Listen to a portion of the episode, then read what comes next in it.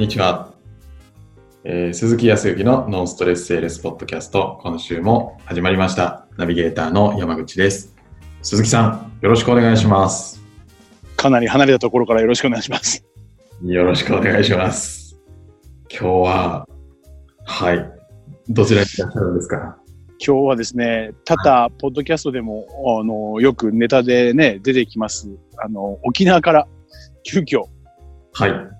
ちょっといろいろと、お状況が、こう、帰るタイミングがうまくいかずですね、はい。えーこのお収録をする、本来はね、いつものところでっていうふうに思ったんですけど、ちょっとお帰れなくなり、その後の、えースケジュールがまた沖縄からで入るもんですから、ここはちょっと沖縄からやってみるかぐらいのお話を、ちょっと持ちかけさせていただいて、はい。ちょっとチャレンジもあって、で、あの、普段はね、あの、沖縄でもあの、今、後ろに映ってると思いますが、青空の下、研修とかセミナーをしてるわけではありませんで、はい。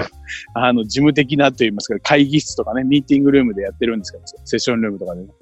はい。今日はもうせっかくなんで、じゃあちょっとすぐ近くの海の見える公園まで来て、それで収録してみるかというふうに思いまして、ちょっと外に出てきておりますが、はい。めちゃめちゃいい感じですね。なんとなく見えるでしょうか？こっち実は今、東京はあんまり天気が良くないので、あ、本当ですか。はい。なんかいいですね。沖縄の空を見ながら。そうですね。沖縄はまだ、えっ、と、多分まあ、地元の方が言うには、もう本当に、えー年内いっぱいぐらいは、はい。えーは半袖 T シャツですよと。そんな感じなんですか。そうですね。まあ、とはいえ、あのー朝晩は過ごしやすいですし、今もね、あのーちょっと雲はありますけど、晴れてはいますけど、もうそう、7月、8月ぐらいの時よりかは、あの、外でこうやって話ができますね。ああ。もう、夏真っ盛りの時には本当痛くて、なるほど。、はいい、外に出るのもちょっと辛い感じではありますけど、今は大丈夫なイメージですね。やー、なんかあれですね。お天気レポーターみたいな。そうですね。えー 今日は快晴な空が広がっておりますみたいな。そんな感じでお話は。はい。まあ、あの、沖縄の方ってやっぱり、海でね、泳ぐことはあんまりこうしないようですけども、やっぱりこう、やっぱ海と隣接してるんでね、何かこう、時間があると海で家族で遊んだりとか、しょえーと食事をね、したりとかっていうことで、海は切っても切れないような感じですけども、いい感じですよ。あのー企業さんの研修でもいろいろな海岸に連れてっていただいたりだとか。海が違いますね。まあもう皆さん知ってらっしゃるかもしれませんけど、田舎の方に行きますとね、ちょっと農場の方に行ったんですけど、はい。はい。その農場は何かっていうと、まあ実は、えっ、と、子供たちの将来のことを考えての、えっ、と、体験型の農場を作るっていう、うー社長さんがいらっしゃって、そこの視察を兼ねてちょっと行ったんですけど。はい、そのすぐ農場の前に、えー垣根のような木を越えたところに海があるんですけど、はい。はい、全部あのさあの砂ではなくてサンゴ礁のサンゴの、まあ、いわゆるその破片っていうかサンゴ礁ばっかりで、えー。サンゴばサンゴばっかりで。もう全然違いましたね。そうなんですか。はい、もうこういう環境で育つとやっぱり受け止め方が広い人たちが多いなと思いますよ。なるほど。はい、日々感じておりますけど。いいですね。いい人たちも多いですからね。まあ、あの、沖縄の人に言わせると、いいや、いい人たちばっかりじゃないですよ、も言うけど。うんはい。比較的でも、本当にゆったりとやっぱりしている人たちが多いですよね。はい。まあ、ぜひ機会があれば、皆さんで沖,、沖縄で何かイベントができればと思っておりますが、そうですよね。せっかくなんで、私も沖縄行って、ちょっと仕事作りましょうね。いいですね。まあ、ぜひちょっと、あの、沖縄からちょっと失礼しますが、今回は沖縄の方から伝えさせていただきたいというふうに思いますけど、はい。あのーふ普段ね、私何やってるかっていうと、沖縄で皆さんと、あの、東京でもお講座であるとか、研修セミナーをやらやらさせてもらってますけど、同じようにやってるんですけども、えっ、と、東京と違うのは比較的中小の企業さんが多いもんですからね。はい。はい。えっ、と、研修の会場にも来ていただいて、受けていただいている半分、えー実際に実践で、まあ僕が経験をしているのと、僕自身が、あーそもそも何かあー研究をし、えー大学で何かあー発表しというような、そういうものじゃなくても、実践から学んだものを体系立ててお話をしているので、どこで一番生きるかといったら、やっぱり、えっ、と、その、皆さんが実践している営業先であるとか、えー接客接遇をしているところで、えー一緒に考えていったりとか、一緒にこう講座といいますか、アドバイスをしながらこう進めていくっていうことが多いもんですからね。はい。そういうところでいろんなところにも行っていて。実際にはいそういう営業現場に行っちゃってるってことなんですか？そうですね。えっ、と、滞在しているところの、まあ、それでも3分の1ぐらいは、えっ、と、現地に行っています。現地での接客接遇営業に同行したりですとか、はい。特に、えー、と工事現場にも行きますし、工事現場？はい。えっ、と、先週は工事現場行きましたね。それはどんな、何で行かれたんですか？えっ、とね、な名護というところ、ちょっと沖縄本島の北の上の方にありますけど、そ。こで今ホテル、えーホテルを建築している、建築をする、まあ、工務店さんなんですけど、はい。はいそことですね、そのお現場の責任者、昔はね、現場監督なんて言ったんですけど、今はどちらかというと責任を、まあ、いわゆる社長の代わり、そのお大元を占める代理として現場にいるっていう、まあ、いわゆるですから現場監督なんですけど、その人と、お近隣の人とのコミュニケーションとかね、いろいろと音がうるさいとか、うん。はい。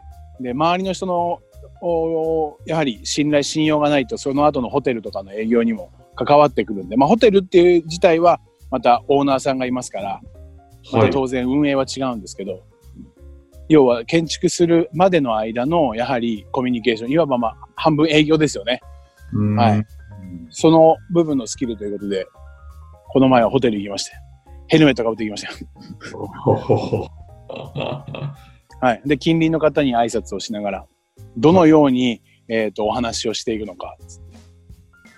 そうするとな、やっぱりね、みんな話をするの緊張するんですよね。はい。片や相手も洗濯物干してたりとか、はい。あの、食事してたりとか、はいそういうところに急遽、いわゆるまあ営業で言うと飛び込み営業ですわ。うん突然来られて。そう。で、相手の表情もあんまりいい表情じゃないですよね。急に来てますからね。そりゃそうですよね。はい。その中でこう、どうやって話をしていくのかみたいなところがあって、はい。はい。まあ、その中で、そう、その緊張をまあほぐすとかっていうところは、まあ、皆さんも感じてるとは思うんですけど、はい。やっぱり初対面の人で緊張しますしね。緊張しますね。あの、商談とか、本当初めての人だと、どんな人だろうなって、結構ドキドキします。うん。あの、やったことはないですけど、あの、脈拍測るやつとかつけて、はい。どんなにすごい営業、セールスマンでも、多分、初回の時には何かその脈が上がっているとか変化はあるような気がしますけどね。ああ、まあそうでしょうね。それってやっぱり、人ってやっぱり、何らか動物で感じますから、はいやっぱ初対面であるっていうことを感じていたら何かの変化はあると思うんですけど。はい。で、えっ、と、まあ、そそこで思ったことは、まあ、今日ちょっとお話をしようと思ったんですけど、その、100%ですから緊張しないで対応ができるっていうこと自体は、そもそも人としてその初対面だっていうことを感じていれば、少なからずも緊張もあると思うんですけど、はい。やっぱりこう、有責な人とかあまり緊張しないで話せる人って、はい。そこ、その、ちょっとした緊張を自分がどう変えていくかっていうような、変換したり制御するようなスイッチを持っているような気がするんですよね。もう、それ緊張、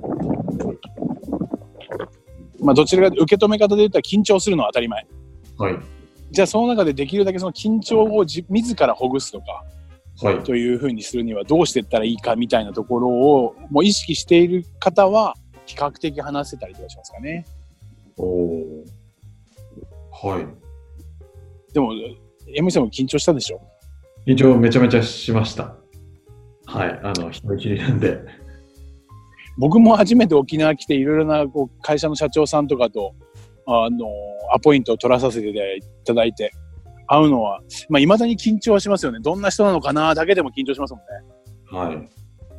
その中でどうするかですよね。はい。皆さんはどうしてるんでしょうか？どうしてるのかな、出るんでしょうね。まあ、無意識なうちに何かこうね、えっ、と、できている人もいれば、あえてなんかこう、まあ、当然のことながら、話すことの内容の準備。うん。まあ、ノンストレスでも何度か触れてますけど、やっぱり話をするには、やっぱりちゃんと準備をしていってからね、えっ、と、こういう目的で行くんですというところから、こう、話を進めていくっていう、準備によってね、緊張感がほぐれるところもあると思うんですけど、確かに。さらにもう一つ意識するのに、こんなことを意識したらいいんじゃないかなっていうものが、ちょっと沖縄でありましたよね。おはい。ある、うーと、まあ、小物ですとかね、えっ、と、生活用品、雑貨を販売するお店の店長さん。はい。非常に成績も良くて、そこの店舗の売り上げって、地域の中で同じような同業他社でも、本当にすごいんですけどね。はい。その人が抱えている問題って、経験ももう10年以上ありますから、商品知識とかも全て素晴らしいんですよ。おはい。で、話は十分にできる。はい。ただ、一言目、一番最初、すっごく緊張していて、本当にね、その人ちょっとあの、スキンヘッドなんですけどね。はい。あの、初対面で話すときとかって、まあ初対面じゃなくても、緊張してると、あの、頭皮から汗が、こう、滲み出てくるぐらいの感じ。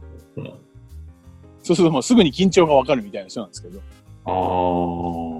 その人はね、結構何を話していいかっていうところとか、まあ時に、えっ、と、この質問をするノンストレスの部分を知っているので、当然話を聞こうとするんですけど、聞くための質問も、ものすごく意を決しないとできないみたいな。人間関係作るのがちょっと苦手っていうふうに思ってる人がいらっしゃってね。はい。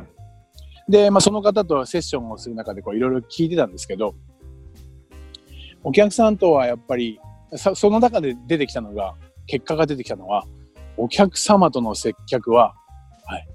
どちらかというと一番スタートは、もう、決心して、意を決してはい。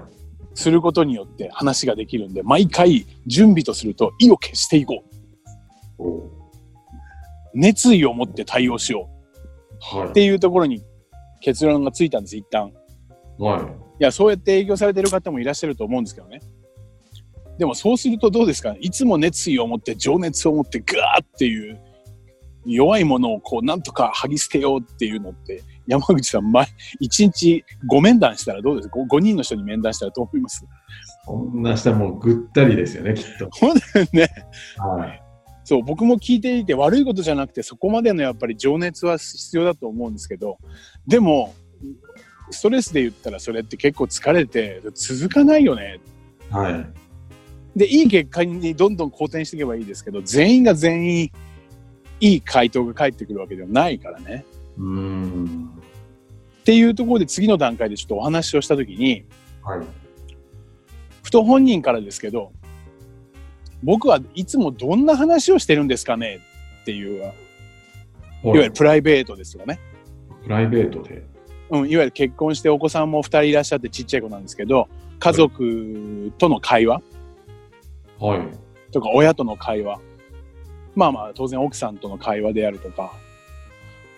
まあそ一番出てきたのは友人との会話？はい。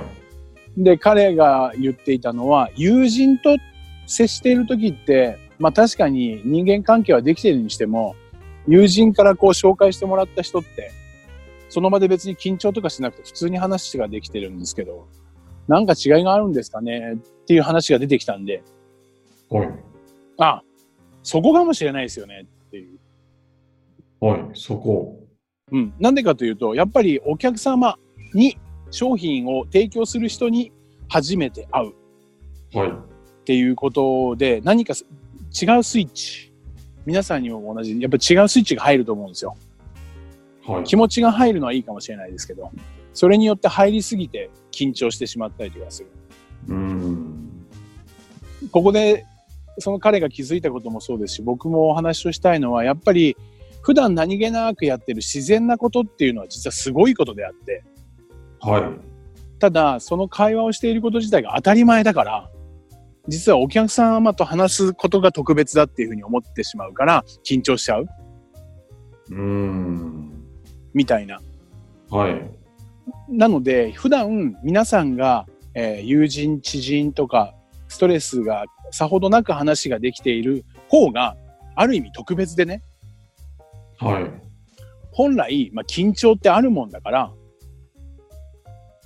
初対面で緊張するっていうのは別に特別なことじゃなくて、それ、そっちのが普通。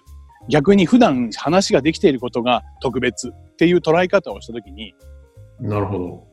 うん、難しいような言い方かもしれないですけど、普段じゃあどんなような流れで話をしているのかとか、一言目どんな切り出し方してるのか、要は質問だとか聞き方をしているのかって、今一度ちょっと客観的に振り返ってみて、うーん。録音までは必要ないと思いますけど、はい。一日今日友達と会うなと思った時に、終わった後でいいから、ちょっと何の話をししたかとか、どんな切り出し方から、どんなから、えっ、と、話の流れだったかっていうことを、ちょっと確認をしてね、はい。見ると、あ、こんな話の流れしてるなってね、ちょっと気づくと思うんですよ、結構。そうすると何かっていうと、自然にすることが、その本人が気づいたのは、自然に普段と何、相変わらず話をすることが、一番ストレスがないんじゃないかっていうことに気づいたんですよ。なるほど。じゃあ、それチャレンジしてみましょうって言って、えっ、と、それがね、ちょうど3週間ぐらい前の話ですね。おお。はい。それで先週、ちょっとお会いをして、その後どう？って言ったら、ものすごく自然に入れると。おで、ちょっとそれも面白いんですけどね。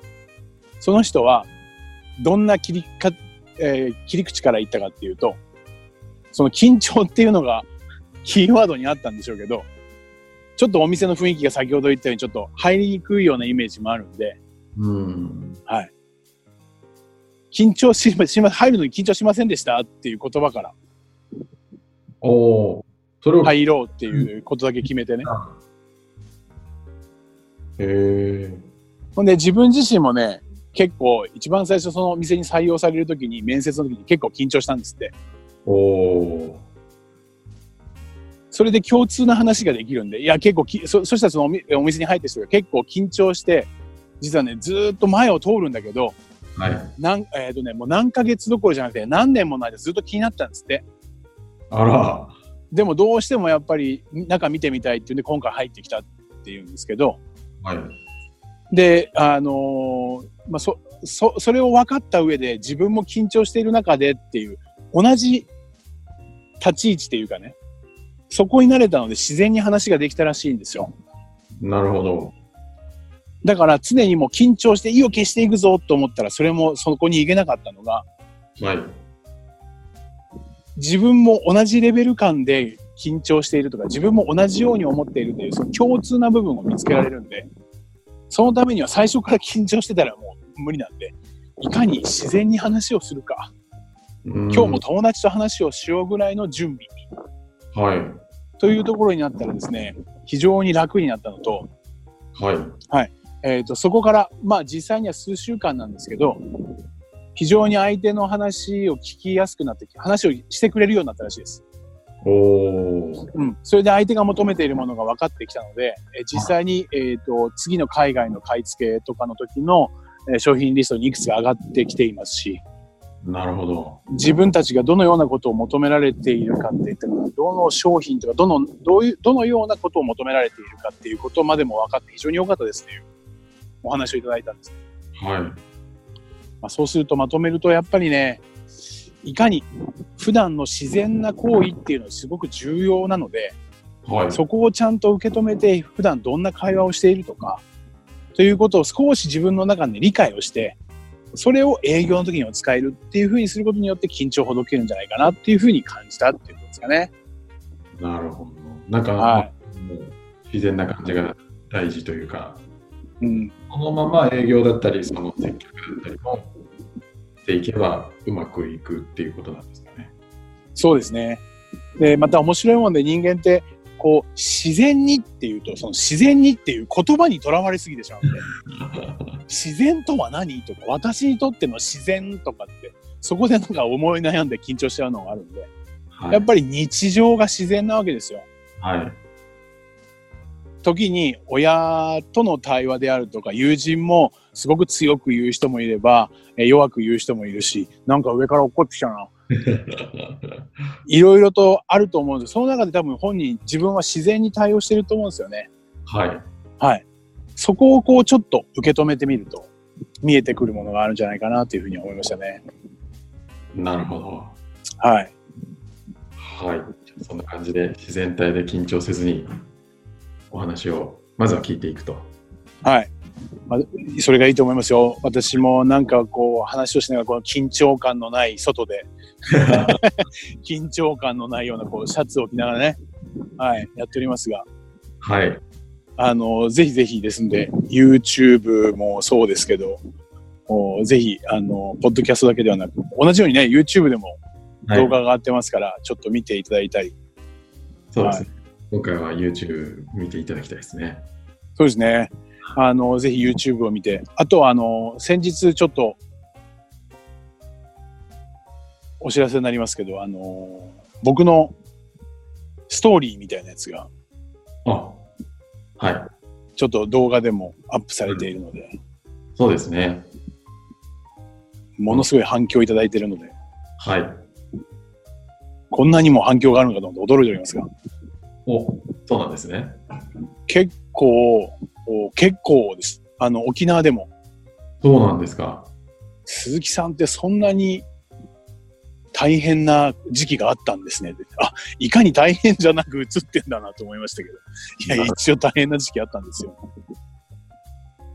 そうだったんですね。じゃあちょっとそのあたりもぜひ。はい、次回以降またちょっとそこら辺のお話、結構ね、海外、あまあ海外っていうのはまあ日本人の人ですけど、お二人ぐらい感想をね、はい。で日本人で、まあ、一人は知人なんですけど、日本語で書きゃいいのに英語で書いてくるから、全く何が何だか分かんなくて、はい。っていうのもありましたね。またちょっとそれはご紹介をさせていただきます。はい。はい。ありがとうございます。はい。では最後にお知らせなんですが、ノンストレスセールスポッドキャストでは皆さんのご質問をお待ちしております。えー具体的に、まあ商談でこういうことで悩んでるんだけど、どうしたらいいですか？なんていうのも全然構わないので、ぜひご質問ください。では、今週は東京と中継でさせていただきました。また来週、はい。どうもありがとうございました。ありがとうございました。